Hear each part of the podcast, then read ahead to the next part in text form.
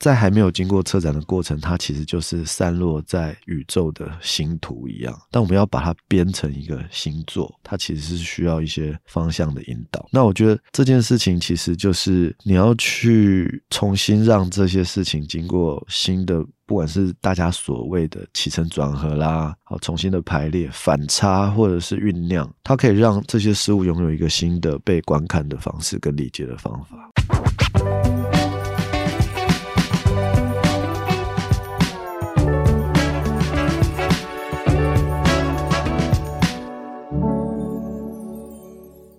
Hello，各位设计关键字的听众朋友们，大家好，我是一行，欢迎大家收听策展新鲜事单元。今天我们邀请致力以策展为核心进行设计与策略的江湖人称盒子格式设计展策总监王耀邦来到节目现场，我们欢迎格子。Hello，大家好。今天想要从策展人角色来谈一谈策展这个议题啊，那我想要先请问格子，就是如果说现在有这么多方式可以做议题传播，那我们为什么要选择策展？那策展这个形式的载体，它可以为议题或者是我们要沟通的东西带来什么样不一样的扰动或者是影响力？策展它是一个传播的媒介，这件事情大概是一个。描述它的其中一个方法了。那但，其实我们更喜欢把策展视为一个思考的路径。那所以，其实与其说选择策展，应该是说我们如何运用策展这件事情，它的可以涵盖到的层面，跟他所关注的议题的进行的程序，去做一个比较具有发展潜力的一个呈现事物的方式。嗯。或观点，所以其实我觉得任何事情当然都是一个传播媒介。对，那策展它比较像是你如何将这个过程做一个比较有系统性跟脉络的推导。然后让得到资讯的人可以拥有，比如说更深刻，或者是更便利，或者是更直觉。嗯，那我们可以利用这样子的方式去借由你想要传递给别人什么样子的讯息，再回到策展的这个脉络里面去寻找答案。那如果从策展人的视角来去解剖这整个过程，通常在展开策展之前，你们会进行哪一些的策略性思考？比如说，哦，你们会想象观众从哪里来吗？或是这个展览的核心意图，或是要传递什么讯息，用什么样的方式传递，或者是商业面的考量等等，还蛮好奇说，哎，在这个过程中会有哪一些策略思考，在开始做之前就会先考虑到的？就这件事情，当然回到说，你为什么要，你为什么要进行策展这个选项？好了，嗯、那当然，它通常都会带着一个题目，对，哦，这个题目它有可能是有业主的。有可能是有任务的，所以其实你把每一件事情当成是一个任务的话，你当然就可以比较有方向性的去进行一开始的审视。在我们公司的话，我们把它当成一个拆解方程式的过程。那在很多的场合，我都跟大家分享过几个步骤啦。那第一个步骤当然就是我们会讲 where we are，这样我们要做这件事情的当下，它时间跟地点的脉络在哪里？比如说这个其实。很多当代的表演，或者是当代的艺术跟娱乐，都具有这样的特质。嗯、因为像像商品竞赛杂志也是一样。比如说，我觉得最容易来解释，可能是年度十人这样子的题目哈。假设你们不是刚办这个 Best 一百嘛，嗯、那年度十人的意思就是，它可能是发生在今年，不是去年，也不是后年。对。你就要知道这个人为什么在今年他会得到这个殊荣，就是因为他做的事情跟社会，然后跟影响力，特别在二零二二的的这个氛围里面拥有一个特殊的影响力，或承先启后，或者是特别的突出。那其实这这件事情就是跟时间有非常大的关联。嗯，那当然就是如果回到比较古典主义的。展览策划，它就会牵涉到空间。这个空间它的地缘，比如说它是在台北市还是新北市，它是在美术馆还是个私人的机构，它是付费的。还是免费的？它是一个三个月的展览，还是十天的展览？我觉得这件事情其实就有点像我们，因为我是建筑系作为背景，嗯、所以我们可以，我们有一句话在讲基地分析 （master planning）。你要做的这件事情跟这整个基地的涵构的关系是什么？对我最重要的两个维度就是空间的跟时间的时序，这样子。嗯、再来的的话就是 identity。就 identify，就是你要对你要做的事情要下一个比较明确的定义，这样子。因为当你理解这个局势，当你理解你你所处的状态的时候，你基本上可以下一个判准，因为你你已经是拥有一个。客观分析的成果，但是你必须还是要要丢出一个一个判准的凭借。通常这件事情会直接发生在题目本身的定义里头。嗯，什么意思呢？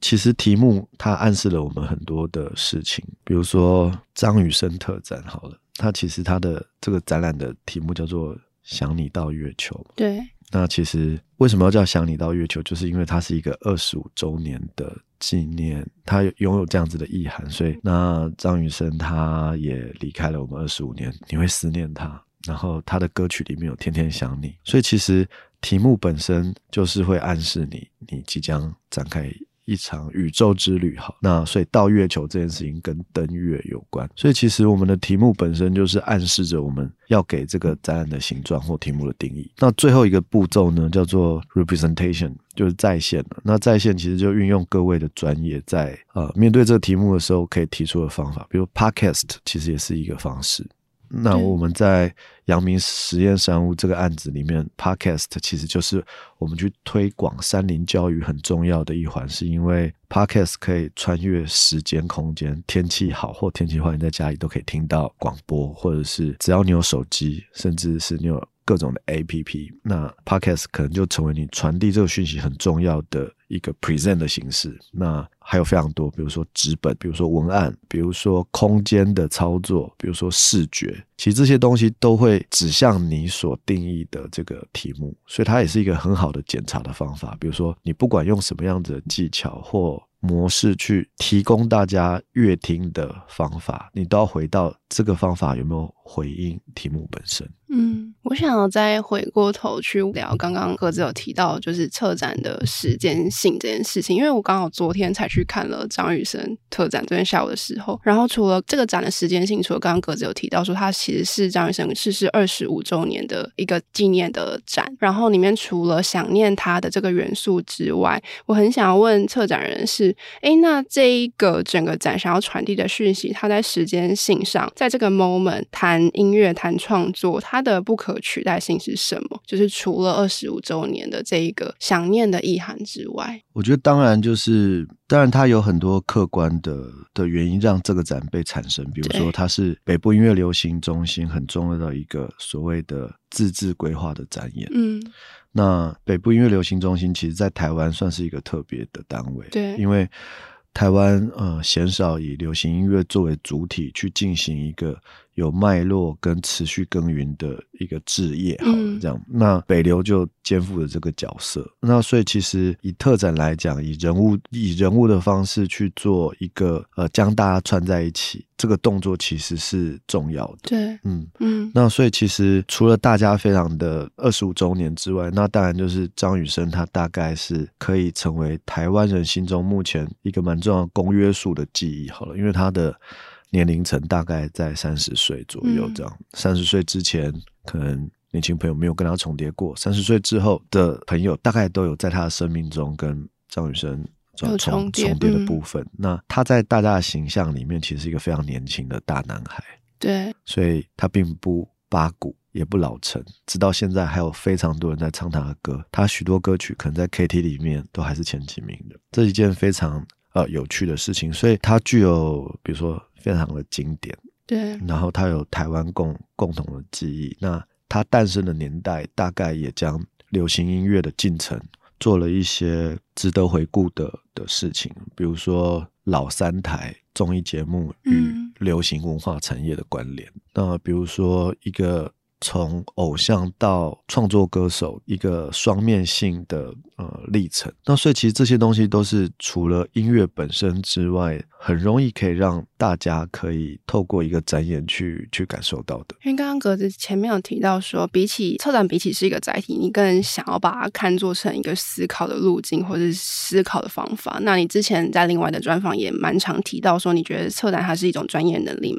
那这边就想要再问格子，就是对你而言来说，这个能力到底包含哪一些？然后这些专业能力又分别会运用在哪一些场景里面？策展是个专业能力，我觉得，因为它它是有机会成为一个一个被委托的事物。嗯，这样讲好了。嗯，那比如说有人要委托 shopping design 做广编稿好了。嗯，那如果他不是个专业的话，他出去的东西可能，诶，我写也可以，你写可以，他一定在用字遣词上啦，对于这个受众的这个呃吸引受众的这些话术好了，或者是如何不留痕迹的将某些广告跟行销做一个结合，这可能就是所谓的文案的专业，或者新闻的专业，或者是广编的专业。那策展成为一种专业，我觉得尤其是在这五年来，它它成为了一个工作的范畴，它可以换取酬劳，那它具有效率评估的标准，它甚至成为了一个奖项在颁发的、嗯、的项目。那如果大家讨论的范围程度跟多样性越来越广的话，我们就可以更细腻的去检视，呃，如何将这件事情做好。那当然是有它的一些方式的，比如说到底有没有对应到这个社会的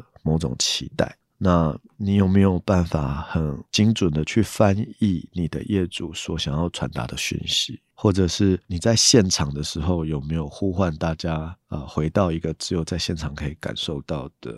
特殊的氛围？啊，所以其实有蛮多客观的方式是可以帮助我们去检视这个展览有没有做到位，然后这展览是否值得让我们投入时间去成为展览的一部分的。一个群众，因为刚刚有提到说策展是一种思考的方式嘛，那我这边蛮好奇是，可不可以请格子跟我们分享，就是它是一个怎么样的思考方式，以及呃，这个思考方式是如何可以被练习或是长成的吗？其实我刚刚大概有讲过一个方程式的概念，嗯、它大概是我们试着把策展数学化好了，它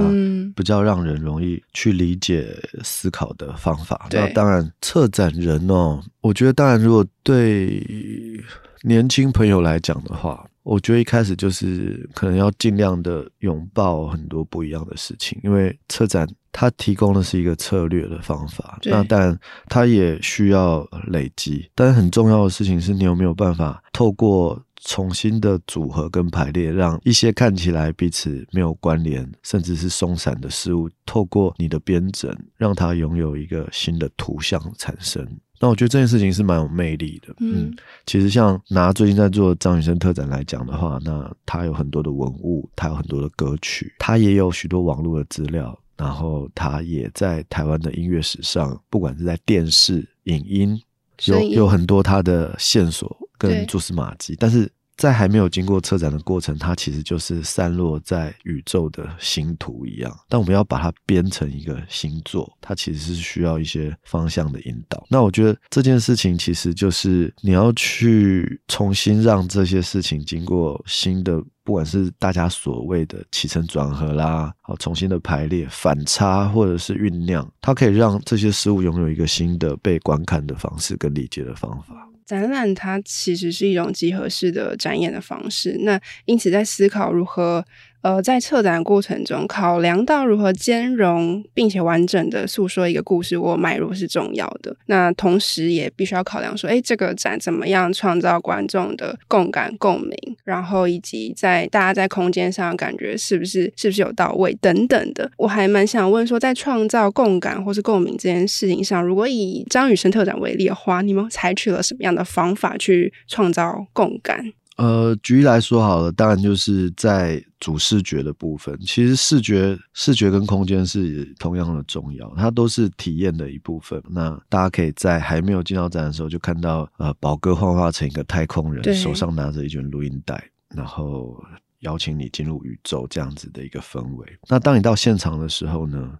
你所做的第一件事情其实是领取一台。卡带机跟一卷录音带，嗯，那我觉得这件事情它其实所谓的共感有很多，比如说我们透过物件也可以创造共感。录音机其实就是台湾八零年代、九零年代很重要的一个音乐载体，它是一个随身听。不管是老朋友、新朋友，当你拿到一台随身听的时候，其实有很多事情会呼唤你，比如说等等，我就要听到音乐了，嗯，它是一个暗示，或者是我等等不知道听到一一个音乐，我听到一个。音乐是一个有年代感的音乐，所以其实这个物件本身在你还没有踏入展场的时候，它就邀请你慢慢的进入所谓张雨生的音乐的宇宙或世界里头。那当然，在经过这个入口的这个犹如二零一一太空漫游的这种比较太空舱式的有暗的光线，然后进到了一个母舰的母体。那其实它就是透过空间跟啊某些符号或者是某些体验。你戴着耳机在逛展，其实也告诉你这是一个音乐、流行音乐的展，它跟其他看展的方法都不一样。你鲜少有带着边听音乐边看展，你可能是边听导览边看展，看展。嗯，但是其实音乐是主题，那所以其实你透过这样子的方式，然后接着再进到一层一层的进到张雨生的音乐里，甚至有一区是可以坐在一个很舒适的一个宇宙的胶囊里面，然后。去聆听十首歌曲，其实其实所有的一切都是让大家要感受到音乐的魅力。因为其实格式设计展测除了做文化以及艺术策展之外，过去也曾经多次涉足比较偏品牌或是商业策展的部分。那这边也想要跟格子谈一谈，就是如何透过策展的概念跟手法堆叠出品牌体验，或者是说，呃，在比较商业市场的环境里面，跟你在做文化或是艺术展览，你觉得最大的不同的点，或是他们之间有这样的区分吗？你觉得？我觉得形式上可能会有一些着重的地方不同，但是我觉得思考的方法是殊途同归的。嗯，因为它都有目的性。你看政府的展览，它也有目的性。对。那但商业的展览，它它也会在所谓的品牌价值或者是品牌的这个喜好度上，它有非常多去建构这个展览所要诉说的事情。有时候是增加品牌好感，有时候是提供了一个。新的体验的向度，有时候是很直接的想要创造一个新的买气，所以其实它的目的性都不同。那商业这件事情会被你们在这个过程中会被独立出来看吗？还是它其实它一直都？我觉得商业对策展来讲是最重要的，因为当你要跟大家描述说策展是一个所谓的很多人都说现在的显学，嗯，或是它是一个便利的工具，或者像你们讲说它是一个很强大的传播媒介，对，那它就必须要透过。消费市场这两件事情来验证它是否跟你讲的一样如此的美妙，会不会只是一群文青的闻风起舞，还是会不会只是同温层的狂欢？那如果回到商业上面，你可以很清楚的去理解说，对于它的销售，是不是除了广告之外，有一种叫做立体的广告，叫做车展？嗯嗯，嗯。除了电影之外，有没有一种视觉的体验叫做车展？除了花车销售有没有另一种结合线上线下串联的方式？它也可以是车展。所以，当资本主义社会可以过关的东西，它大概已经有很大的说服力，是它可以承载的某些除了期待之外。它的确是拥有它的影响力。那因为其实格式在选择策展主轴的时候，通常会倾向挖掘一些没有被说过，或者是以新的角度来阐述一个讯息。那我还蛮想问说，通常一个策展主题它是如何生成？除了说你们是作为任务接受方，那可能接受一个任务之后，还是要把它延伸下去，然后做成更细节的内容。那通常你们会花多少时间在做填调，以及填调这过程中，大概会有哪一些的步骤跟要做的事情？你知道，有时候决定权哦，不是在我们身上，就是看看这个业主他提供的什么时间。但是我觉得有有一些事情是可以透过经验来来设定。嗯，比如说你会很清楚知道，你如果做多了，你大概会知道说，在这么短的时间内执行方式。可以很快的这个化约成几种你比较能够能够顺利执行的方法。那当然就是我觉得这件事情就是当然就是看你有多少的的情形来做判断，还有预算。嗯。所以其实策展有一块是非常非常的。重要的专业就是你，你控管你的时间跟预算，嗯，这些事情其实就跟就跟所有的行业都一样。如果我们要来检视它的，不管是在价值啊，或者是它如何被生成，其实会很快的自己去做两三个具有预算压力的展览。我相信年轻的朋友就很快可以嗯进步，因为你每多花一千元，可能都对。接下来事情它的影响这样子，嗯嗯，因为我们刚刚基本上聊的东西，就是把策展这件事情作为一种思考方式或设计的方法，做一个结构性的拆解。那我想要问，就是感性层面来说，策展的创意跟创新是从何而来？我觉得大家也不用太严肃。你想说，你今天你的衣柜里面有五件单品，好了，嗯、那时尚杂志很喜欢玩，说，哎，我出国七天啊，就只带这五套衣服。那怎么样？每天拍起来都像是一个啊不一样的人，都有一个新的气象。其实这个对我来说，可能就是策展的某一个形态而已。嗯、所以其实你说这个创意来自于哪里？它当然它可以非常的有活力的，或者是不要给自己设太多框架。但是你有办法在五件单品里面搭配出七天的打扮，那一定来自于你每天其实是看到很多人穿。不同衣服的的方法，那你手上只有五张牌，所以你会小心翼翼的去选择这五件单品。对，到底是毛帽呢，还是鸭舌帽呢？到底是针织的衣服，还是科技布料的毛豆呢？那到底是要可以拆解的袖口比较实用，还是双层反面穿的衣服？其实你要收集非常多对于衣装的样本。在你的心中，让题目发下来的时候，你发现你手边可以运用的这个子弹很多，嗯，对。但是如果如果你对你平常对搭配啦，然后对于颜色、对于所谓比例的穿搭都不熟悉，那突然有人丢给你这个题目，你可能会非常非常的紧张，你可能要去花很多的时间去去理解什么叫做搭配。那但是如果用策展的方法，你当然就是会先去一步一步看一下你要去哪里拍摄啊，你你用那里的天气如何。所以其实我觉得从日常生活里面，当然都可以找到做策展的一些练习的方法。我常跟朋友开玩笑说，你就先从你下班回家，试着走一条新的路看看，这样子。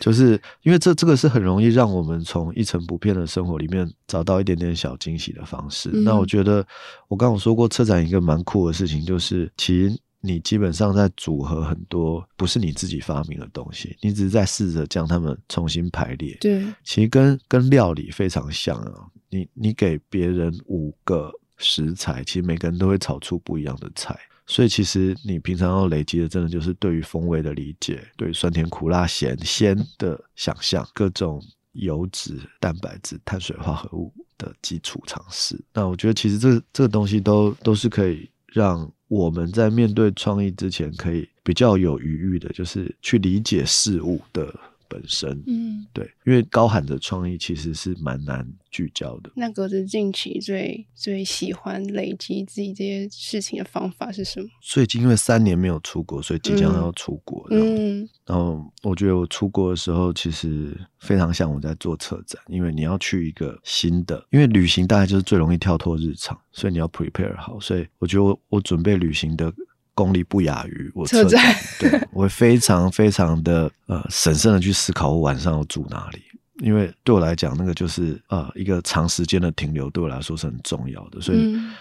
它会影响你那一整天。那所以其实一个好的城市，它提供了非常多的素材给你，所以你可以透过各种的纸本的、网络的，然后。可以观察你要住在哪里，头脑里面有个地图。其实那个地图的概念对车人来讲是很重要的，嗯，因为就像我讲，它有时间也有空间。所以其实我觉得，话说回来的话，我觉得旅行真的是非常非常的的重要了。我们刚刚谈了策展的内容、创意，然后还有思考的脉络跟设计的方法。那回过头来，因为格子自己是建筑出身的嘛，那我还蛮想要呃问你是呃硬体的部分，比如说空间这件事情，对于策展这件事情的，我们都知道很重要。但就你的观点来说，它的重要性是什么？然后以及你们呃一开始会如何去运用或是想象这个空间？空间当然就是我们每天在经历的事情嘛。有一个有一个方式，但是你的空间有没有回应某某个讯息，这个很重要。就是说，它是不是只是一个单纯漂亮的空间，或者是它是不是一个它要展现的方式跟你的论述有没有关？其实这是我们在做展览那个空间一个评价这个空间很重要的一个方法。嗯，比如说，到底是暗场还是亮场？到底要不要在你的空间里面创造不同的高度，那跟你的题目都有关。那比如说张雨生展，你要营造地球跟月球，你可以借由光线的不同，可以借由脚的触感，你可以就那个空间会引导你进行什么样子的身体动作去做剧本的设定。所以其实我都会蛮推荐大家，如果想要做策展的空间，你可以试着写一个空间剧。嗯。嗯，你不用决定它一开始就一定是金属还是木头还是铁网，而是你要写一套剧本去形容这个人进到空间里面，你希望给他什么样子的感受？你如果知道这个人他需要的感受，比如说是非常拥挤的，还是很开阔的，是很戏戏剧性的，还是很诗意，是很很冷感的，还是非常热情，那你自然就有一些线索可以去让这个空间达成你对于这个形容的使命。对，所以其实最重要还是你要做什么。所以我们常常会会建议你，不管是学生或者是未来要做展的人，其实你必须把这个题目的目的跟。传递讯息的方式先确认好，再利用你的技能去完整它。那我想要延伸，我因为我昨天刚好去了张雨生特展嘛，然后我觉得我很喜欢那个大家可以躺在床上的那个空间，就是大家可以躺在那边，然后听张雨生的五首歌跟五位当代的歌手去重新演绎他的歌曲的那个桥段。那当时你们在设想那个空间的时候，是希望营造什么样的氛围？然后以及就是呃最后呈现的方式？其实我们做那个空间最重要的是要去创造一件事情，就是。如何让人可以很轻松的长时间的停留着？因为这件事情大概是非常多展览无法达成的事。因为很多人都会说：“哎，你看一个展览，你在制作影音不能超过三分钟，哦，大家待不住啊，会失去专注啊，或是根本不会有人看那么久的影片。但是流行音乐是需要时间的。那我觉得大家待不住，是因为你没有设定一个好的空间给他。这样，比如说你要让人家站着一个小时。看一部电影其实很辛苦的，但你想想看，你你如果有一个非常舒服的垫子让你依靠着，好像是你在你家听音乐这么轻松，那听音乐就变成主角。那这展览的音乐是不是主角？是，所以你空间可不可以这样做？可以。那你空间是不是完成了让人放松的使命？你是不是将其他的干扰降到一个程度，然后让音乐变立体？所以其实这些都是我们在设定这个空间的质性，或者是暗示参与者身体的动作所。要先确认的事情。那因为格子过去是在英国留学嘛，可不可以请你聊一聊说，说这个经验对你策展来说有没有累积哪些能量？就是海外读书或者是海外生活的这些经验跟观察。我觉得当然会有很大的影响。影响嗯，因为随着访问的时间不同哦，我都想不起来到底是几年前去英国了哦。但是基本上就是当完兵的时候去。嗯，那我觉得第一个当然就是你可以感受到这个所谓的文化差异嘛。那这个文化差异就跟我们刚刚讲的说，这个你选一条不一样的路回家一样。嗯，你到国外最容易感受到的就是所有的一切都。都好好有创意，因为你以前没有尝试过。然后从食物到他们的这个，到他们的这个城市的样貌，那再来就是你你进入了一个不同语言的国家。那你们都有看过这个星际效益嘛？嗯，讲的语言不同，你思考的方法就不一样，好像是真的。因为就是有一天晚上你睡觉，你发现你做梦在讲英文的时候，你大概就进入那个状况。而且听说你每一个语言的人格跟个性会不一样。对，所以我觉得那个那是一个很综合的事情，但是它绝对会有影响。那再来就是，我觉得。呃，我觉得人在面对这个工作教育的一些心态，你会看到更多不一样的投射嘛。比如说，英国人非常重视第二专长，嗯，呃，非常多故事你可以听过，什么外国人呃数学老师，但是骑单车得奥运什么这种故事，其实非常非常的多，因为他们会认为，其实你的价值观除了工作之外，有好多好多可能性，所以比较不会限制自己。那当然还有很多关于。那里所看到的这个艺术跟设计两个不一样领域的一些辩证啊，嗯，或者是呃，他们很重视这种很直观的教学方式啊，比如说，其实我的科系是必须要做好好多个展览才能毕业，但你不是写了一本论文就可以毕业，他很重视实作，所以其实这些经验当然都都丰富了你非常非常多。我是。觉得很幸运的，嗯，因为其实刚前面的时候，格子有说，这五年来策展它成为一种呃专业或是显学，其实是大家有目共睹的嘛。那能不能也请格子跟我们分享，观察这几年台湾策展生态的变化，是不是已经从单点走向多点的，或者是呃从可能相较于比较单一叙事走向多元的叙事，或是共融的叙事？那有没有哪一些推进，或是哪一些还可以更好的地方？就你的观察，我是觉得这观察应该是交给 Shopping Design 这样子。的组织来讲会比较好啦。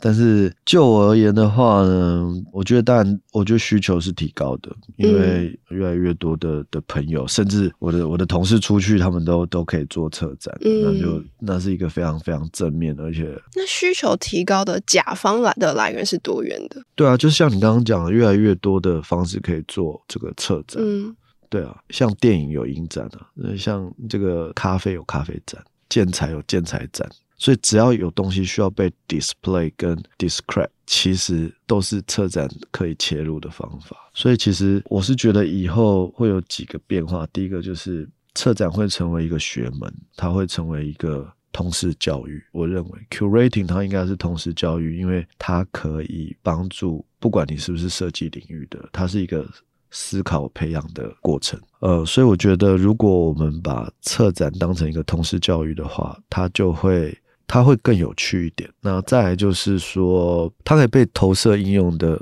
范围也更广。所以你刚刚看我刚刚说的这这些东西啊，像很多的厨师现在也会说他们在做一个策展，嗯、或你做很多事情，他会说犹如策展一般。以前我们是听不懂这是什么意思，什么叫做犹如策展一般的？但你现在如果有人说犹如策展一般，你大概会想象说里面可能充满着一些惊喜，嗯哦，对，或者是。原本没有 statement 的东西，突然都变得要有 statement 了，这样子，或者是风格这件事情可能会被引入，那或者是就像我讲，它为什么可以那么多元，就是因为它其实是一个方法，所以我觉得应用层面当然会更广，然后更多的人可以可以来尝试它。或理解他。嗯，那最后想要问各自一个问题，就是昨天我也问大白老师的问题，因为我们知道策展它其实感性跟理性的总和，也是经验跟创作能量的累积。那如果今天我们想要分享给大大小小的策展团队或是策展人，你认为策展的人必须要拥有的三个能力的话，它可以是软实力，也可以是硬实力。那各自你觉得最重要的三个能力或三样事情是什么？最重要，嗯，最重要是你要活下来。就是你要让大家知道这件事情是是没有那么容易死掉的，嗯，这件事情其实对我来讲蛮重要，因为它代表你可以仰仗它，然后你也可以依赖它，或你可以爱上它，是因为它是一个很有生命力的东西。我们要呵护自己的专业。那第二个第二个能力哦，我觉得你要拥有拥抱很多新事物的。热情，还有你要有，你要热爱你的朋友，像对待你的家人一样。然后你要有一群很好的伙伴，因为策展是一个集合，它蛮难，它蛮难自己完成所有的事物这样子。那我觉得第三个很重要，但是你要有自己的信仰，这样子，你有你的信仰，